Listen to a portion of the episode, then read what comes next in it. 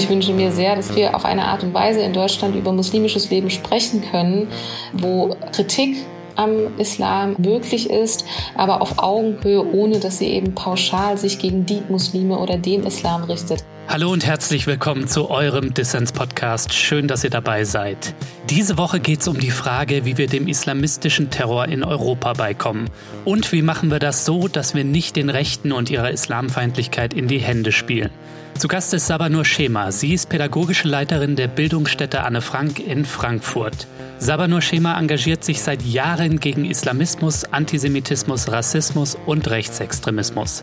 Ja, und gemeinsam sprechen wir darüber, wie wir die Eskalationsspirale stoppen können. Das, was die Dschihadisten und die Rechten uns als Kulturkampf aufzuzwingen versuchen. Wir legen auch sofort los. Mein Name ist Lukas Andreka und ihr hört den Dissens Podcast.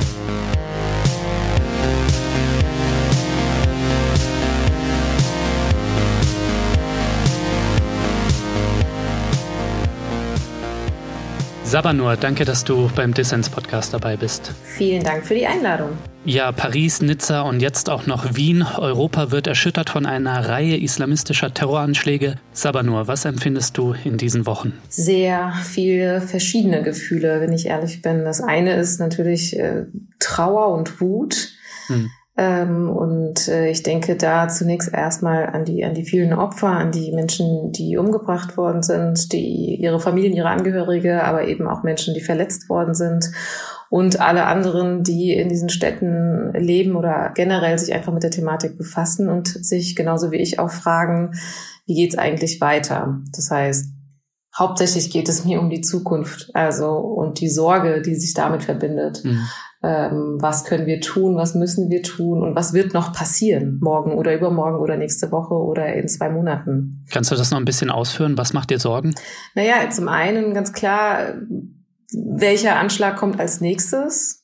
Das ist sozusagen die eine Sorge unabhängig jetzt erstmal davon, von welcher extremistischen Gruppe dieser kommt. Mhm. Und ähm, wie können wir diese Gewaltspirale, nenne ich sie jetzt mal, wie können wir sie beenden, was können wir dagegen tun und nicht in so Aktionismus zu geraten, aber womöglich nicht die richtige, sage ich jetzt mal in Anführungsstrichen, Strategie oder Lösung äh, zu finden, sondern eher ad hoc zu reagieren mhm. und damit gegebenenfalls diese Gewaltspiralen noch weiter, naja, zu verschärfen.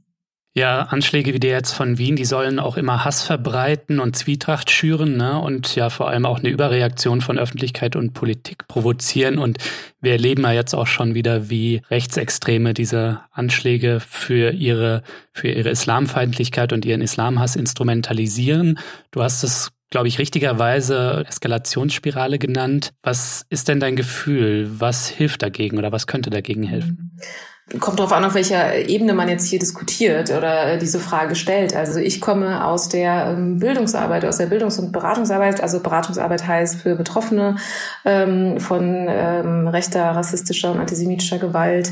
Ähm, ich mache Bildungsarbeit mit Menschen zu diesen Themen Rassismus, Antisemitismus und auch Islamismus. Also jede Form von menschenfeindlicher Ideologie, äh, Menschen dafür zu sensibilisieren mhm. etc. pp. Also das ist sozusagen der Bereich, wo ich herkomme und ich würde sagen, wir brauchen noch viel mehr davon. Wir müssen äh, politische Bildung, äh, wir müssen Menschenrechtsbildung als etwas ganz Festes äh, von früh an, ähm, sei es Kita, Grundschule und so weiter, installieren. Das ist jetzt aber erstmal meine Ebene, ne, sozusagen, oder mein Wirken, wo ich sage, da muss man ganz dringend was tun.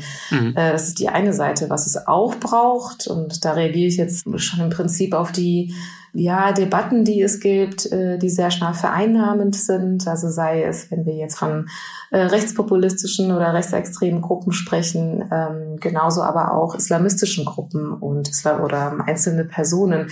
Also wir müssen gucken, wie wir ähm, diese Debatte führen können, ohne dass sie so polarisiert ist, mhm. sondern gucken, was passiert da. Äh, Menschen radikalisieren sich zunehmend, das ist ein Problem, um, um damit zu gucken, was für Handlungsstrategien kann es geben. Sei es aber dann eben auch ne, abgesehen jetzt von Bildung auf Politik, Sicherheitsbehörden, äh, die Gesellschaft und so weiter. Also sind sehr viele verschiedene Akteurinnen und Akteure, auch die Zivilgesellschaft, die hier was machen müssen. Ja, diese Polarisierung und zunehmende Radikalisierung, von der du da sprichst, die haben wir ja auch im französischen Avignon erlebt, wo ein Anhänger der identitären Bewegung nach den islamistischen Anschlägen von Paris und Nizza einen Anschlagsversuch ja unternommen hat. Er wurde dann von der Polizei erschossen.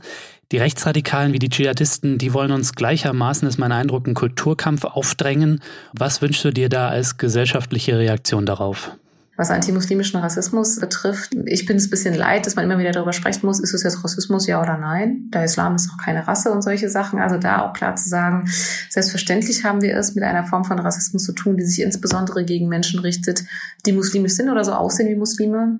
Islamfeindliche Straftaten werden inzwischen gezählt, ja, seit 2017 und ähm, es gibt fast tausend Angriffe und so weiter und es gibt immer wieder Mordes, Mord- und Bombendrohungen an äh, Personen, die muslimisch sind ähm, oder an Moscheen oder auch Personen, die dies nicht sind, werden ständig angegriffen. Also da braucht es meines Erachtens eine ganz deutliche gesellschaftliche Anerkennung, die zum Teil auch schon geschehen ist. Das muss man auch dazu sagen, aber es braucht auf jeden Fall noch mehr. Mhm. Also diese Maßnahmen würden dann ähm, islamistischen Opfernarrativen nämlich entgegenwirken. Ja? Wo ich dann zum Beispiel in meiner Gruppe, ich arbeite viel mit muslimischen Jugendlichen, die wirklich auch genau das sagen. Ähm, das sieht doch niemand, ne? was uns Muslimen passiert und so weiter. Also die, dieses Gefühl, ausgegrenzt zu werden, ähm, das begleitet sie sehr, sehr stark. Und es hat auch mit realen Erfahrungen zu tun, die sie auch machen. Ja? Mhm. Also die sie in der Schule machen, die sie machen, wenn sie sich äh, für ein Praktikum bewerben und so weiter und so fort. Also da ist es natürlich wichtig, dass ich sagen kann, und das kann ich auch, finde ich, in vielerlei Hinsicht schon, zu sagen, natürlich wird da auch was dagegen gemacht das ist auch eine Aufgabe, würde ich sagen. Also wenn es darum geht, zu sagen, was kann man dagegen tun, dann muss man das auch machen. Anerkennung dieser betroffenen Perspektive und dieser sehr realen Diskriminierungs- und Ausgrenzungserfahrungen, die diese Menschen machen. Mhm. Ja, also wir haben es, seit die AfD im Bundestag ist, ähm, sehe ich ein viel, viel größeres Interesse an diesen Themen. Äh, das will ich sagen, dass es gut ist, dass sie AfD im Bundestag ist, auf gar keinen Fall, aber es hat etwas ausgelöst. Ne? Und das ist dieser Wunsch nach mehr Auseinandersetzung zu diesen Themen. Ja, weil der Rassismus ganz einfach offen zutage tritt, ne? Also. Ja, genau, weil es salonfähiger geworden ist, um das jetzt erstmal so ganz platt zu sagen. Das wünsche ich mir aber auch in Bezug auf Islamismus. Ich wünsche mir das mhm. sehr, dass wir uns mit islamistischen Gedanken und Ideen auseinandersetzen. Und ich wünsche mir sehr, dass es möglich ist, in Deutschland mit ähm, Musliminnen und Muslimen, mit den sehr heterogenen Muslimen, die hier leben, hm. äh, mit den verschiedenen Organisationen und Initiativen. Also, dass wir auf eine Art und Weise in Deutschland über muslimisches Leben sprechen können, wo Kritik am Islam, an islamisch legitimierten Handlungen möglich ist, aber auf Augenhöhe, ohne dass sie eben pauschal sich gegen die Muslime oder den Islam richtet. Dass wir nicht mehr die Frage diskutieren, gehört der Islam zu Deutschland, ja oder nein, sondern eher über die Frage sprechen, ähm, wie können wir muslimisches Leben garantieren und sichern. Und zwar so, dass wir weiterhin sozusagen für ein menschenrechtliches Miteinander kämpfen, wo ein Zusammenleben in einer pluralen Gesellschaft möglich sein kann. Ja, wir wollen auch nachher noch drüber sprechen, was eigentlich äh, Ähnlichkeiten und Gemeinsamkeiten zwischen rechtsextremen Radikalisierungsprozessen und islamistischen sind. Mhm. Zunächst wollte ich mit dir aber mal über die Themen politischer Islam und Islamismus oder Dschihadismus sprechen. Mhm. Nach dem Anschlag von Paris, also der brutalen Ermordung des äh, Lehrers Samuel Paty, der Mohammed-Karikaturen seinen Schülern gezeigt hat, hast du dich in einem Gastbeitrag in der FR, also Frankfurter Rundschau, an die muslimische Community gerichtet. Zitat hast du geschrieben, Trauerbekundungen und das reflexhafte Beschwören von Demokratie und Toleranz reichen längst nicht mehr aus. Was ist denn deine Forderung an die muslimische Community in Deutschland und Europa? Ich würde das weniger als eine Forderung beschreiben, äh, was ich da sage. Ich glaube, ich erwarte bestimmte Dinge und ich will gar nichts von, von irgendjemandem fordern. Vor allem ähm, ist die große Frage, wer eigentlich? Also mhm. äh, ich, ich habe keine bestimmte Forderung, sondern erwarte eigentlich, dass die muslimische Community in ihrer in all ihrer Heterogenität sich damit auseinandersetzen muss. Das ist zuerst mal ganz platt zu sagen. Es müssen Menschen, die sich dem Muslim, mit dem muslimischen Leben verbinden und assoziiert fühlen, müssen Verantwortung tragen für das, was in ihrer Community passiert. Nicht jetzt für die einzelnen Gewalttaten, sondern für das, was innerhalb eines muslimischen Milieus, muslimisch migrantischen Milieus passiert. Mhm. Und das ist meine Erwartung, zu sagen, wir müssen uns damit auseinandersetzen, was äh, muslimisches Leben bedeutet, welches Gedankengut dort vorherrscht, welche Ideen dort verbreitet werden, inwiefern islamistisches Gedankengut dort verbreitet wird oder verbreitet werden kann, etc. pp. Mhm. Ich denke, ganz wichtig ist erstmal festzustellen, der Islam, in Anführungsstrichen, beziehungsweise das muss, äh, hat überhaupt gar keine Vertretung hier.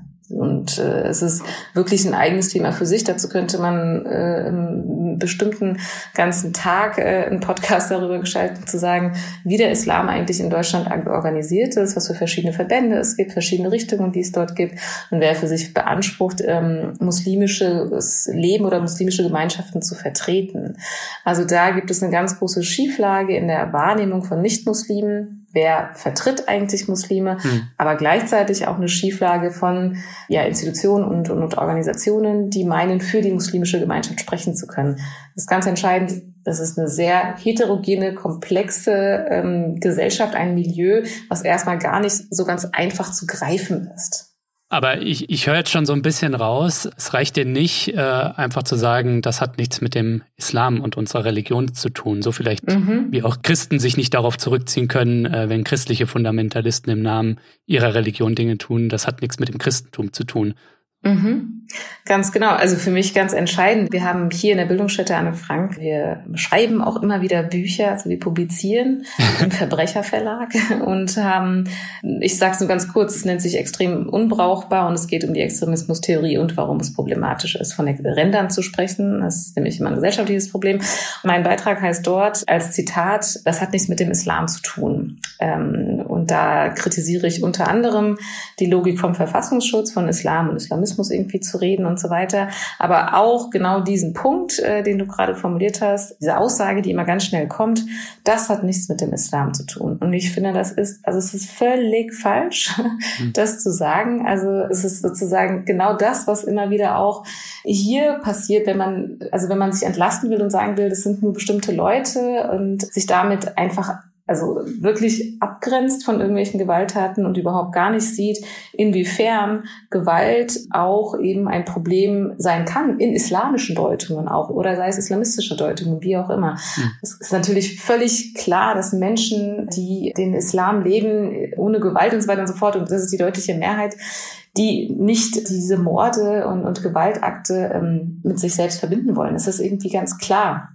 Das wird ja auch gar nicht damit in Frage gestellt, aber es ist viel wichtiger, eben die muslimische Community eigentlich dazu zu bewegen, zu sagen, es braucht diese Kritik, diese Kritik muss man zulassen, inwiefern ja bestimmte ähm, islamistische Deutungen in den tradierten oder traditionellen Strukturen die in Gemeinden existieren, aber die auch ähm, in der Erziehung ähm, existieren, inwiefern diese aber auch islamistische Deutungsangebote zulassen. Ja? Also ich formuliere das auch in dem Beitrag als offene Flanke, die es wahrscheinlich gibt.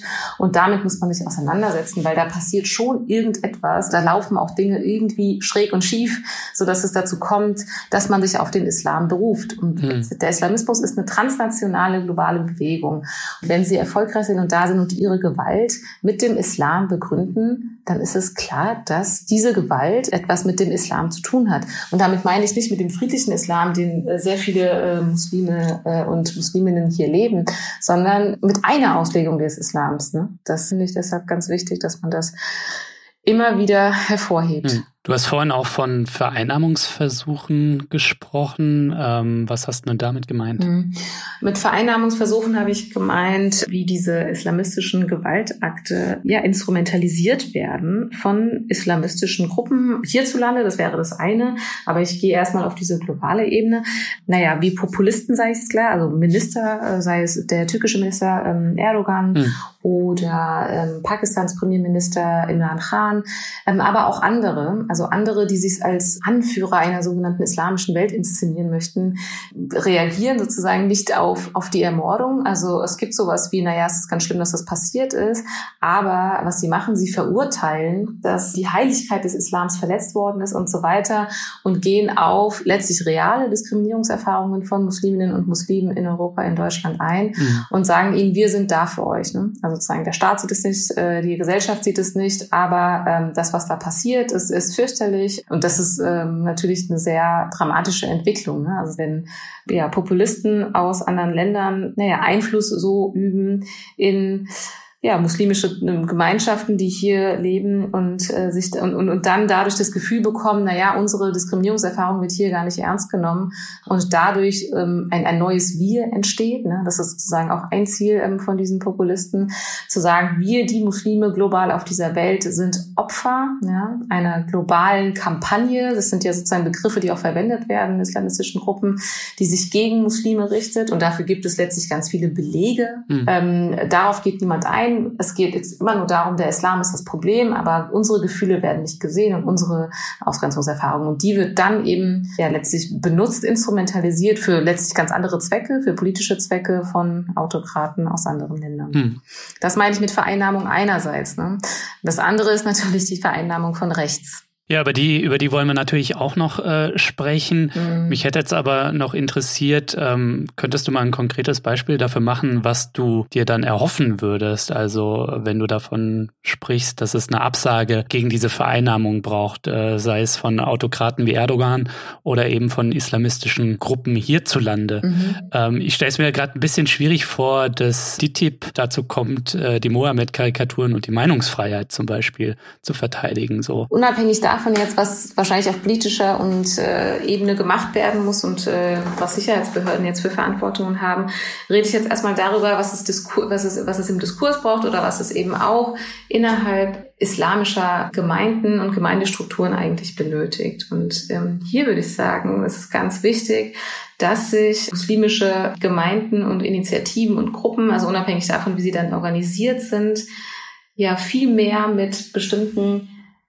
ja, Erziehungsidealen oder religiösen Idealen, die sie vermitteln in der Erziehung Jugendlichen und jungen Erwachsenen, diese zu hinterfragen. Mhm. Wenn ich jetzt mal ganz konkret auf dieses Beispiel Karikaturen gehe. Ne? Es geht ja darum, dass Karikaturen gezeigt worden sind, und zwar im, im Unterricht zum Thema Meinungsfreiheit. Und danach wird jemand ermordet. Das muss man mal sacken lassen, worum es hier eigentlich geht. Das ja. ist echt ziemlich krass.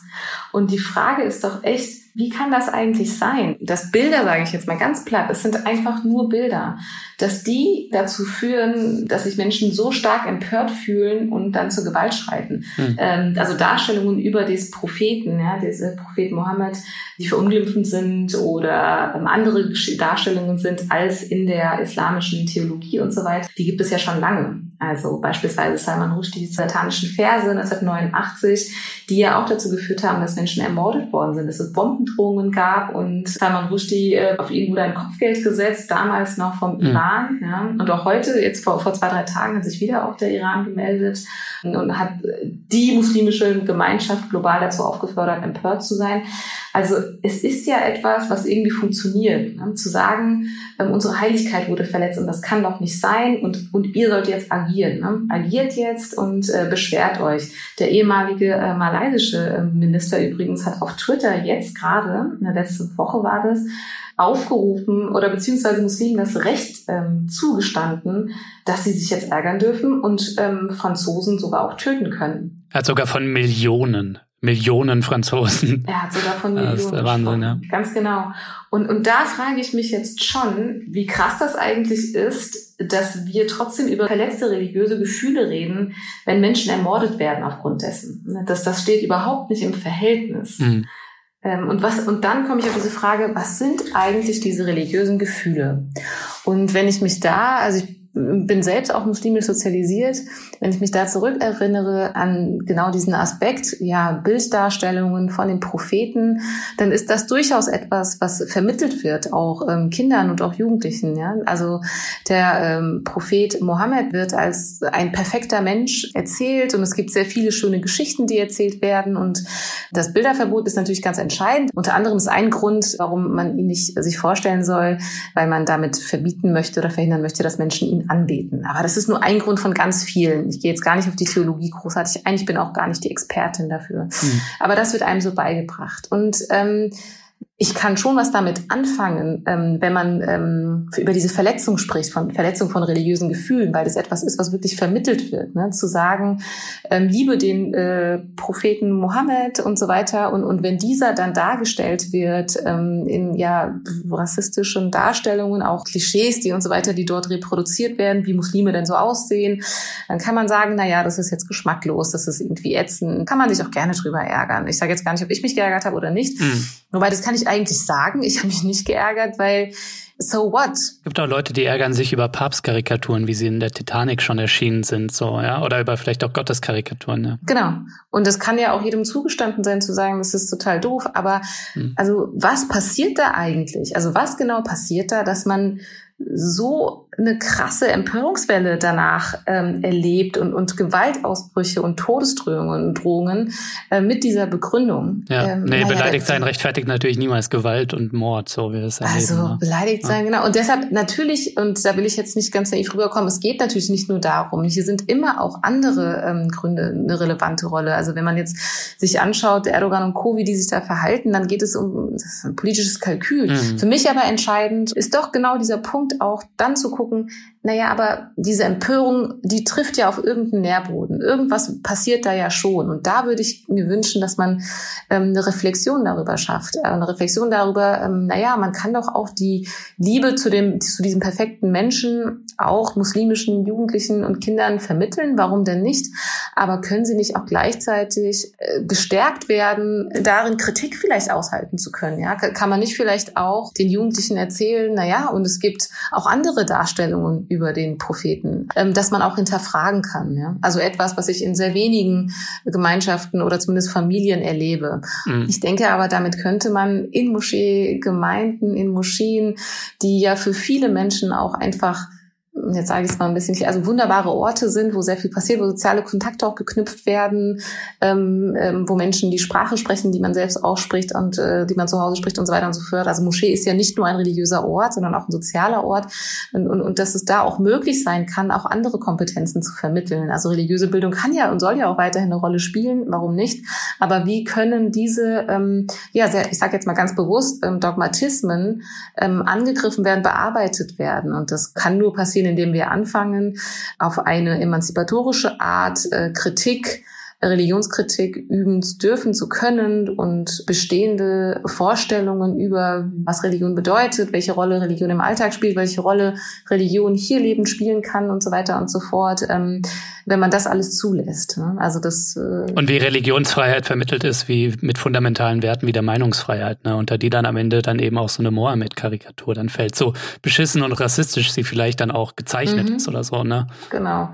Und dann geht's auch schon um Aushalten auch, gell? Also ich muss auch was aushalten können. Und wir, ähm, hm. wenn ich das ernst nehme, in einer pluralen Demokratie zu leben, erstens muss man das ernst nehmen und aber die Frage stellen, was heißt das? Ne? Was bedeutet das eben auch? Was bedeutet das, hier in einem Staat zu leben, einem säkularen Staat, aber mit einer ganz klaren christlichen Prägung? Ne? Also und was bedeutet das für Minderheitsreligion? Und was bedeutet das für die muslimische Minderheit, die ja die größte Minderheitsreligion ist? Also diese Fragen müssen auch Teil davon sein, wenn muslimisches Leben hier gelebt wird. Hm. Also diese ähm, Frage gut ähm, stellen zu können, diese Diskurse ähm, ähm, auch führen zu können. Dafür braucht es Räume nicht nur innerhalb muslimischer Gemeinschaften. Das kann nur passieren, indem ähm, auch zivilgesellschaftliche und staatliche und politische Räume und so weiter und so fort, wenn, wenn, wenn, dort muss es auch diese Dialogräume geben. Dort muss es auch diese Möglichkeit geben, das gemeinsam zu gestalten und gemeinsam zu begleiten. Siehst du denn da hoffnungsvolle Beispiele, so sei es in der innermuslimischen Community oder halt in der, mhm. in der erweiterten Zivilgesellschaft, dass da ja diese, diese Gesprächsräume eröffnet werden oder bist du da eher pessimistisch? Mhm. Ich denke, diese Antwort äh, ist tagesabhängig. Heute sage ich jetzt mal, ähm, ich bin durchaus optimistisch, wenn ich mir anschaue, dass es immer mehr Musliminnen und Muslime hier in Deutschland gibt, die ganz bewusst sich gegen tradierte oder traditionelle Strukturen und äh, diese Erziehungsideale auch stellen. Hm. Ähm, das ist äh, letztlich würde ich eher sagen eine Minderheit, die das auch öffentlich macht.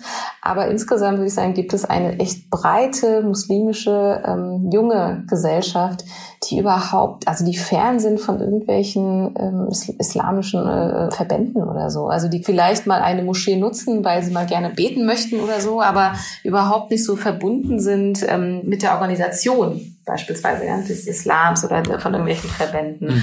Und ähm, da sehe ich eine, eine, eine große Veränderung. Ähm, und, äh, und, und dort sehe ich mehr, was der Islam eigentlich ist, und zwar die Vielfalt.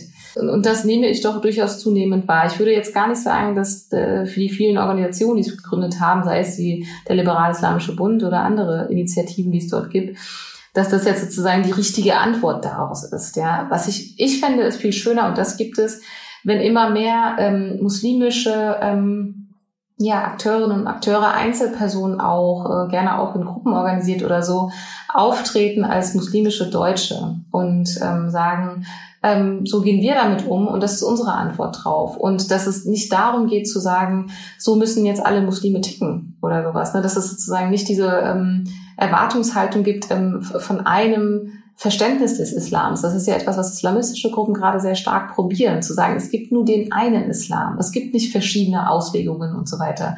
Hm. Ja, also ich selbst bin übrigens Teil einer verfolgten muslimischen Gruppe und die vom sunnitischen Islam sehr stark verfolgt wird. Ja, also das heißt, wenn ich jetzt über den Islam rede, dann rede ich auch über einen den, den ich kenne, also ich, ich kenne zwei verschiedene, und zwar zum einen den islamistischen, äh, das islamistische Verständnis, was dazu geführt hat, dass meine Eltern fliehen mussten, und dann der Islam, den ich kennengelernt habe, sozusagen in meiner Kindheit. Also, hm. dass das möglich ist, zu, zu erzählen und zu sagen, ähm, es gibt verschiedene Deutungen über den Islam und ähm, es, ist, es kann gar nicht sein, dass wir ein Verständnis ähm, haben oder eine, eine Gruppe, die für alle spricht.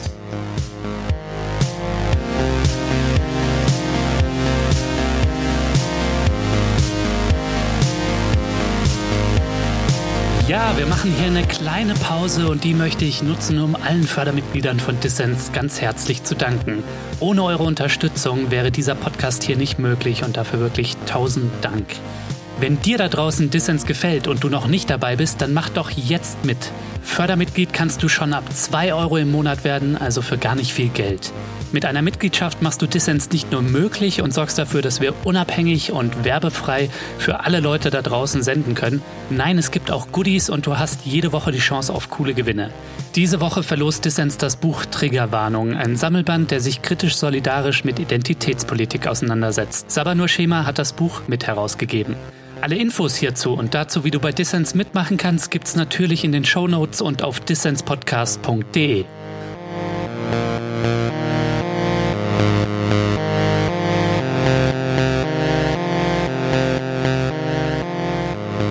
Du hörst den Dissens-Podcast. Zu Gast ist Sabanur Schema. Sie ist pädagogische Leiterin der Bildungsstätte Anne Frank in Frankfurt am Main. Worüber ich mit dir auch gerne noch sprechen würde, ist ähm, die Debatte, die auf Seiten der äh, gesellschaftspolitischen Linken ausgebrochen ist seit dem Mord an dem französischen Lehrer Samuel Paty ist wirklich ein Streit darüber entbrannt, über den richtigen Umgang mit islamistischem Terror. Unter anderem Kevin Kühnert hat die Linken aufgefordert, Islamismus und islamistischen Terror entschlossener zu benennen und zu bekämpfen. Wie hast du denn diese Debatte beobachtet und was sind da aus deiner Sicht die Konfliktlinien? Ja, ich habe zunächst einmal lange drüber nachgedacht, als diese Kritik kam. Also Kevin Kühnert und Sascha Lobo haben ja beide ähm, was dazu geschrieben. Und ähm, also zunächst der erste Impuls war, hä, stimmt das? Mhm.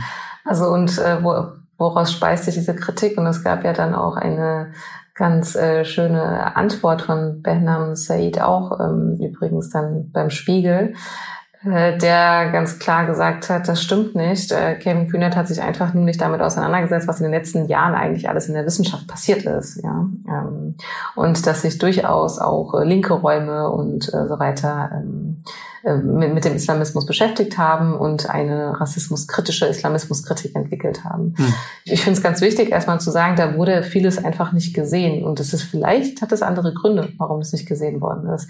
Ich würde mal sagen, kurdische Linke tun sich zum Beispiel überhaupt nicht schwer. Ne? Also das ist genau der Punkt, so geht es so vielen.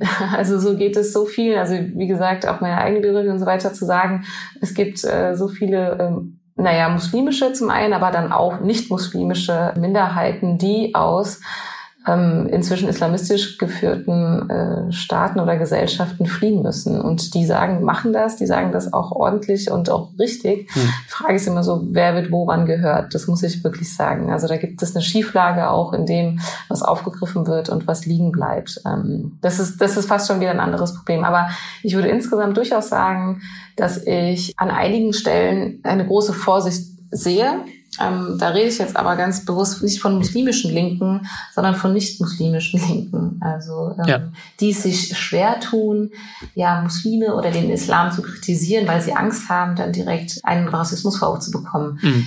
Und das, das nehme ich immer wieder mal wahr, also auch in, in, in Gesprächen, die jetzt nicht öffentlich sind und so weiter, dass man sich schwer tut zu sagen, hm, wie soll ich es denn jetzt sagen, wie soll ich es denn jetzt benennen oder sowas, ja. Und ähm, ich, ich denke schon, dass es sowas wie eine Unfähigkeit bei einigen innerhalb der Linken gibt, die sich nicht trauen, eine Kritik zu äußern, weil sie ähm, ja, weil sie weil sie vielleicht nicht wissen, wie so rum und ähm, dadurch durchaus viel zu viel Verständnis an einigen Stellen haben für bestimmte Praxen. Also ich bin selbst immer wieder auch überrascht, welche Dinge auch gerechtfertigt werden. Ne? Also Alltagsgeschichten, die es irgendwie aus der Schule gibt oder aus Jugendzentren und so weiter, wo ich dann das Gefühl habe, na ja, es ist natürlich super zu sagen, religiöse Bedürfnisse werden gehört und so weiter, aber wann werden vielleicht auch Dinge einfach akzeptiert von Jugendbetreuerinnen und Betreuern und so weiter, wo ich mich frage, hä, macht man hier aus Angst, sage ich jetzt mal irgendwie mit oder so, ja. Also da kann ich auch gleich mal von Beispielen erzählen. Aber insgesamt jetzt auf die Debatte bezogen,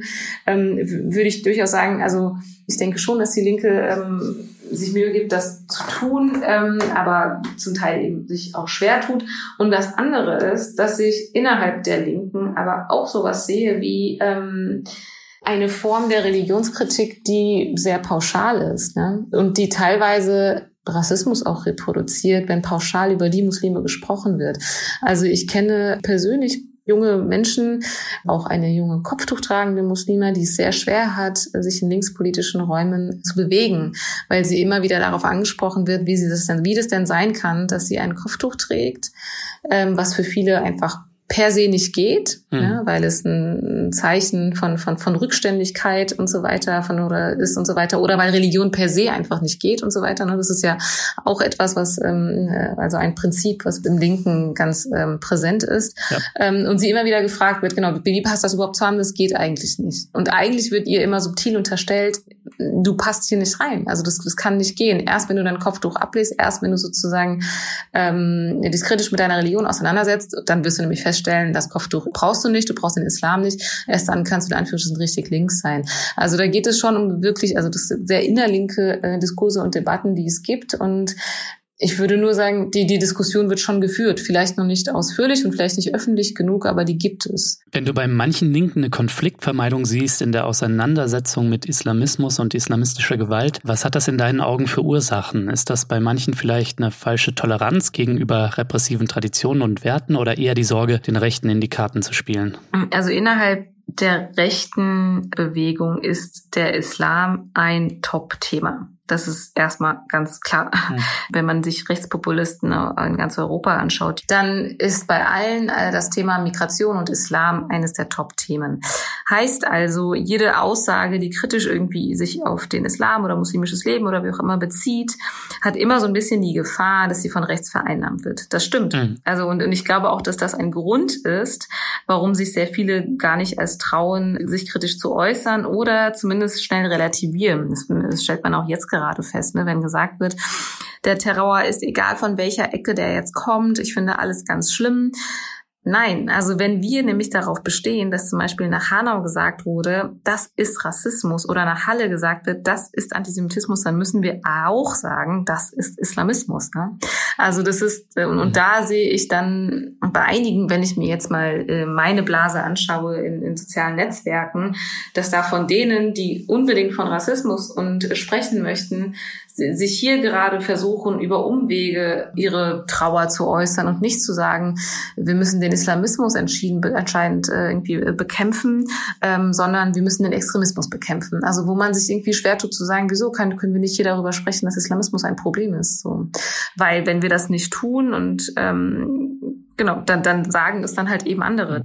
Also ich sehe zum einen das und zum anderen, es gibt auch ein weiteres Problem, was ich sehe. Und ich würde das jetzt mal so ein bisschen so eine ja, so eine kitschige Vielfaltsbrille nennen. Nenne das jetzt ganz bewusst so also ein bisschen kitschig, ähm, so eine, wobei es ist nicht nur kitschig, es ist ein bisschen fahrlässig eigentlich, wenn man genauer guckt. Also die Schweigeminuten, die immer wieder gemacht werden, ja, nach islamistischen Anschlägen. Zum Beispiel gab es am Montag auch jetzt eine, an die an allen französischen Schulen ähm, gehalten worden ist. Also in Erinnerung an den ermordeten Geschichtslehrer Samuel Paty.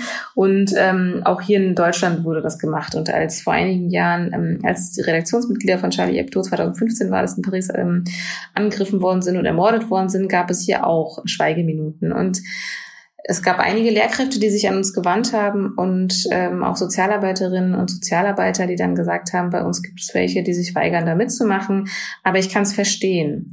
Und ich glaube, das ist so ein Punkt, warum hat man Verständnis dafür, dass sich Jugendliche weigern, an ermordete Menschen zu gedenken. Hm. So. Und äh, mir wurde dann erklärt, na ja, ähm, die Jugendlichen haben sich beschwert und da haben sie auch recht.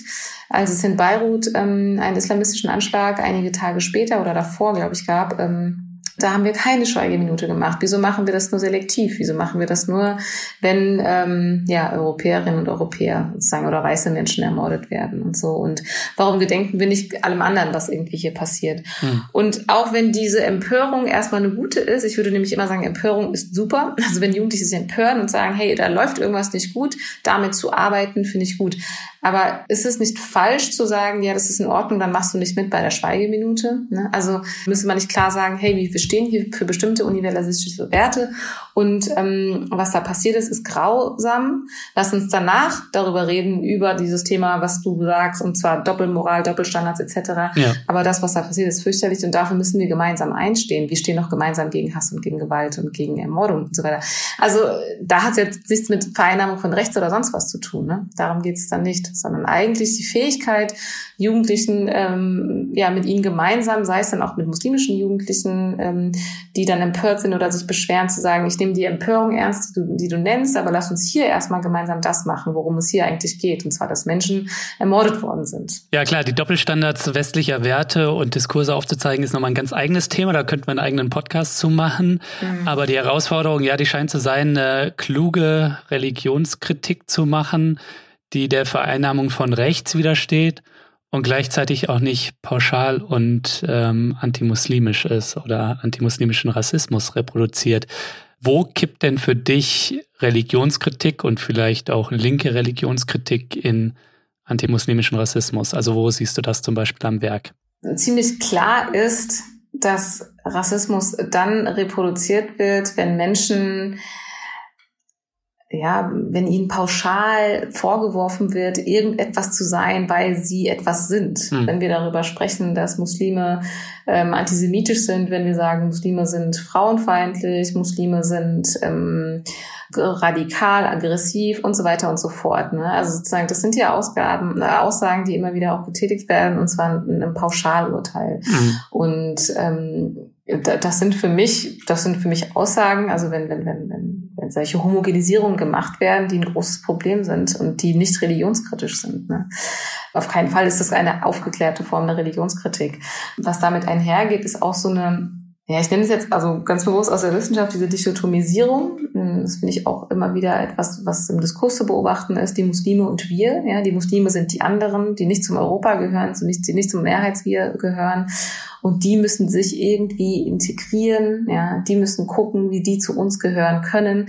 Da steckt diese Konstruktion des anderen sehr stark mit drin. Ne? Also sie sind andere, weil sie woanders herkommen und deshalb auch anders ticken und anders funktionieren. Mhm. Das ist etwas, was sehr, sehr subtil ist. Das ist jetzt erstmal, da würden sehr viele sagen, oh, wieso ist das jetzt rassistisch? Aber da wird ähm, eine Fremdgruppe konstruiert und das ist ein Mechanismus im Rassismus, ganz klar. Und das hat Sarrazin, ganz Tito Sarrazin, ne? Also mit seinem Bestseller Deutschland schafft sich ab 2011, ähm, 2011, 12, wo er genau diese, diese Sachen auch beschrieben hat, ähm, zu sagen, die Muslime ähm, sind anders, ja, weil ihre Kultur so ist, ja, also weil Araber und Türken so und so sind und so weiter, sie produzieren halt mehr Kinder, weil, also er argumentiert ja irgendwie auch mit der Genetik, auch übrigens über Juden und Jüdinnen. Mhm. Und ähm, ja, ja. was er da macht, ist so eine ganz, es ist nicht mehr die klassische Form von Rassismus, diese, dieser biologistisch argumentierende Rassismus zu sagen, ja, weil jemand bestimmte äußere Merkmale hat, weil jemand schwarz ist, funktioniert jemand so und so, sondern wo ähm, man nennt es auch Kulturrassismus heute, also wo mit der Kultur argumentiert wird. Ja. Hm. Und äh, das ist wunderbar anschlussfähig an äh, Konzepte der neuen Rechten, ja, also das ethnopluralistische Weltbild, was sehr stark vertreten wird, zu sagen, ähm, es ist völlig in Ordnung, dass Menschen, die woanders herkommen, anders denken und anders ticken und eine andere Kultur haben. Das ist ganz normal. Aber die sollen halt auch dahin zurück. Mhm. Da wird es immer ganz deutlich, wie sich dieser Rassismus heute in Bezug auf Musliminnen und Muslime äußert, sie gehören hier nicht so richtig hin. Also deshalb könnte man diese Debatte, der Islam gehört nicht zu Deutschland, würde man jetzt erst sagen, oh nee, das ist jetzt rassistisch, da geht es heute eigentlich um Religionspolitik und so weiter, wie kann man den Islam integrieren?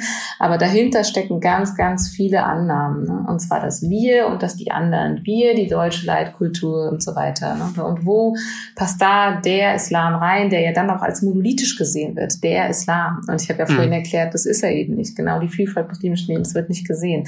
Also das sind für mich irgendwie Beispiele, wo klar ist, da reden wir nicht mehr über das ist keine emanzipatorische Religionskritik, die ich mir wünsche und die es irgendwie braucht. Ja, dann darfst du uns natürlich auch noch kurz sagen, was du dir unter einer emanzipatorischen und aufgeklärten Religionskritik vorstellen würdest? Ähm, also emanzipatorische Religionskritik bedeutet für mich, dass Kritisierende und die Kritisierten ähm, auf Augenhöhe miteinander diskutieren können, dass es dafür Räume gibt hm. und es nicht äh, Pauschalurteile gibt, die dann nur im öffentlichen Diskurs auf sehr diffamierende Art und Weise getätigt werden und es dann sowas gibt wie, nein, das ist nicht der Islam, das hat nichts damit zu tun und das andere, doch, das ist irgendwie ein Wesen des Islam.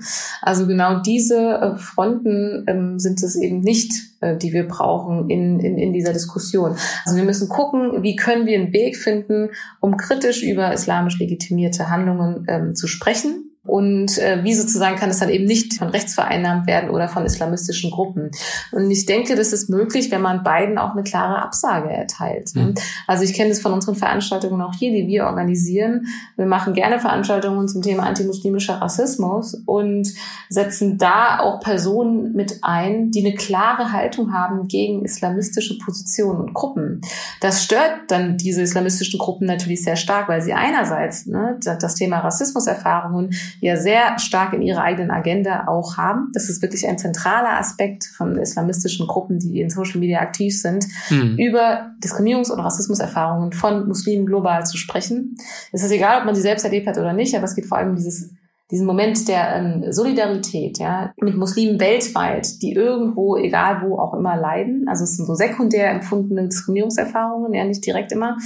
Ähm, und, und das ist etwas, was ganz zentral mit verhandelt wird. Und die sind natürlich verärgert, wenn wir, dazu, wenn wir was dazu machen. Die sind aber auch verärgert, wenn wir dann zum Beispiel queere Muslime einladen, weil sie sagen, queere Muslime, das gibt es nicht. Den Islam gibt es nur so, wie wir den kennen. Ne? Es gibt ja, als, also ähm, Homosexualität ist sozusagen auch etwas, was verboten ist. Das heißt, wenn wir einen schwulen Moslem hier einladen, der bei uns ähm, vorne auf dem Podium sitzt und so weiter, und dann über antimuslimischen Rassismus spricht, das ist etwas, das können sie dann nicht aushalten. Das geht mm, nicht. Ne? Mm. Das heißt, und, und so meine ich das. Also wie kann ich, und genauso gibt es natürlich auch Regeln äh, irgendwie auf der rechten Seite, ne? zu sagen, ähm, ich, wenn ich eine Person einer, die, die Islamismus irgendwie kritisiert und problematisiert, dann auf eine Art und Weise, wo auch klar ist, naja, ähm, selbstverständlich haben wir hier ein Problem mit rechts und von rechts wird es sehr stark vorangetrieben, wie mit Muslimen und äh, über, über Muslime gesprochen wird. Also wenn wir in einem, im Bundestag ähm, Politikerinnen haben, die über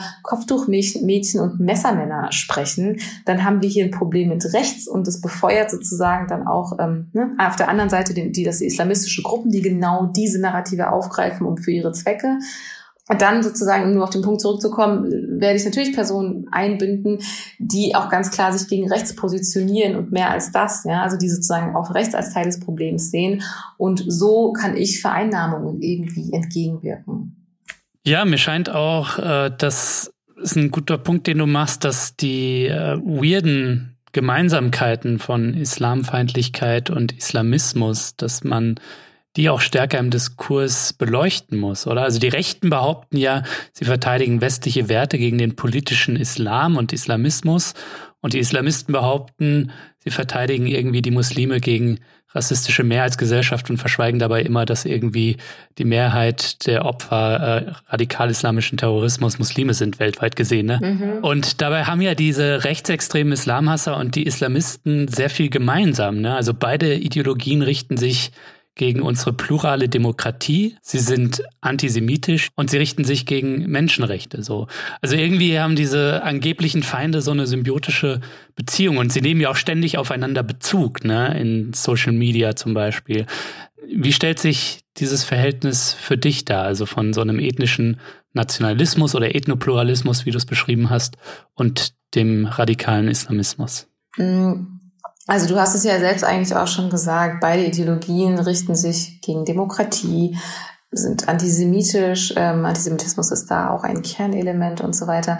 Also definitiv gibt es ähm, was bestimmte ähm, Haltungen betrifft, ganz, ganz viele ähm, Schnittmengen. Da gibt es ja auch Studien dazu. Hm. Forscherinnen und Forscher, die sich mit islamistischen und rechtsextremen Gruppen auseinandergesetzt haben und geguckt haben, wie diese in sozialen Netzwerken agieren. Und da gibt es ja unheimlich viele Parallelen. Ne? Also ähm, wirklich auch im Social-Media-Verhalten insgesamt, aber auch wie sie dann mit, mit Jugendlichen oder jungen Erwachsenen in, in Kontakt kommen. Ähm, und dazu entwickeln wir auch gerade ein Spiel. Das ist ein Serious Game ähm, für die politische Bildung also um mit Jugendlichen dazu zu arbeiten. Ah, cool. Ähm, ähm, um zu gucken, wie kann ich das erkennen. Ja, aber letztlich ist es wirklich so, dass es sehr viele Parallelen gibt, insbesondere was Strategien betrifft, ne? wie sie Personen ähm, für ihre Zwecke instrumentalisieren können. Hm. Äh, das ist ganz entscheidend. Und je, je, also Islamisten spielen mit anderen äh, Narrativen und ähm, Rechtsextremisten äh, spielen wiederum mit anderen Narrativen. Aber es kann ein Ereignis für beide Gruppen sehr hilfreich sein. Also sei es wenn ich mir jetzt anschaue, da komme ich wieder auf die ähm, islamistischen Gruppen zurück und wie ich gerade sehe, also wie überhaupt gar nicht darüber gesprochen wird, äh, wie hochproblematisch und schlimm das ist, dass Menschen ermordet werden, sondern das ist sozusagen gerade nur der Nebensatz. Aber dass gesagt wird, schaut euch mal an, wie über Muslime gesprochen wird und wie die Situation für Muslime ist. Ne, ich habe jetzt auf Twitter gesehen, dass vereinzelte Personen erzählen, äh, dass die eine Bekannte oder der andere Bekannte, die in Anführungsstrichen sichtbare Muslime sind, weil wie ist man sichtbar? Ja, ein Kopftuch ist vielleicht etwas Sichtbares, aber das andere sind ja auch äußere Merkmale, wo auch Personen, die nicht muslimisch sind, als solche gesehen werden, mhm. dass diese Personen angegriffen werden. Ich habe ähm, heute Mittag hat mir eine ähm, Bekannte erzählt, dass ihre Mutter angespuckt worden ist. Ihre Mutter trägt ein Kopftuch, ja, hier im Supermarkt zum Beispiel. Da passiert etwas und und, und wer greift das auf? Und ähm, das sind tatsächlich islamistische Gruppen, genau, die können das jetzt vereinnahmen und können damit ihr Ziel natürlich gut verfolgen, junge Menschen noch weiter in ihre Bewegung zu sehen, um ihre, um ihre, für ihre politischen Zwecke. Ne? So. Mhm. Das andere ist, wenn wir jetzt gucken, was passiert rechts, ähm, dann kann, können, sind, werden genau diese Attentate auch dafür verwendet, um zu sagen, der Islam ähm, oder der Islamismus, wie auch immer, das, die Differenzierung ist ja jetzt nicht so ganz so dringend, ist eine Gefahr für uns, für uns in Europa. So, wir müssen etwas tun. Ähm, und ähm, da wird jetzt von Abschiebung gesprochen, ja, oder zu sagen, ich habe äh, vorhin noch gelesen, Europa befindet sich im Krieg mit islamistischen Terroristen, Europa müsste sich abschotten gegenüber Migranten und so weiter, ja. Da gibt es natürlich ganz viele Parallelen. Also es braucht ein Ereignis und für beide Gruppen kann dieses Ereignis instrumentalisiert werden für ihhe eigenen Zwecke. Ja, und wir müssen beides ernst nehmen, ohne eins zu verharmlosen. Ne? Und wir alle, auch unsere Hörerinnen und Hörer, äh, sind natürlich in der Verantwortung, da äh, zu wirken, wo man eben wirkt, am Arbeitsplatz, am Stammtisch, in der Familie oder wenn man eben auch ähm, in irgendeinem Verband oder einer Organisation arbeitet. Aber klar, ich sehe auch den Staat und das, das haben wir auch schon im Podcast hier häufiger thematisiert, als es um ähm, Rechtsextremismus ging, äh, da sehe ich auch bei solchen, äh, der Finanzierung vor allem von Bildungsangeboten, äh, sehe ich auch den Staat in der Pflicht so. Und darüber sollten wir viel mehr reden noch und es viel stärker machen. Stichwort Demokratieförderungsgesetz zum Beispiel, oder? Auf jeden Fall. Und das läuft ja gerade nicht gut, aber das braucht es definitiv und es braucht auch noch viel mehr. Also das eine ist außerschulische Bildungsarbeit, die natürlich ganz dringend notwendig ist, wo ich jetzt sagen würde, klar, das braucht es, da bin ich ja auch tätig. Ähm, aber um doch wieder zu sagen, dass es auch in Schule braucht, und das wünsche ich mir wirklich sehr, dass das Thema Ungleichwertigkeitsideologien auch schon in Grundschulen und ähm, aufgegriffen wird. Also es muss viel früher anfangen, aber nicht nur dort. Ne? Es braucht dann eben auch andere Orte, wo, wo, wo politische Bildung auch stattfindet, ähm, hm. kirchliche, kulturelle, Sportvereine und so weiter und so fort, die sich wirklich schon viel früher und adäquat und, und damit auseinandersetzen müssen. Es ist es gibt kaum, glaube ich, eine Zeit, also ich weiß es nicht, ich kann ja nur von, von der Zeit reden, seitdem ich lebe, wo es wichtig ist, wichtiger denn je ist, diese ganzen Themen, also das Thema Menschenrechtsbildung, Ungleichwertigkeitsideologien, wirklich ähm, Milieu- und Berufsgruppen übergreifend, wirklich überall eigentlich ganz fest, einen festen Platz haben muss. Ja, da sehe ich uns in der Verantwortung, nicht nur, nicht nur uns irgendwie in, jetzt als Bildungseinrichtung, sondern eigentlich noch viel breiter die Zivilgesellschaft und Politik, um da auch ähm, naja, Räume zu ermöglichen, um das zu thematisieren. Saber nur vielen, vielen Dank fürs Gespräch. Vielen Dank.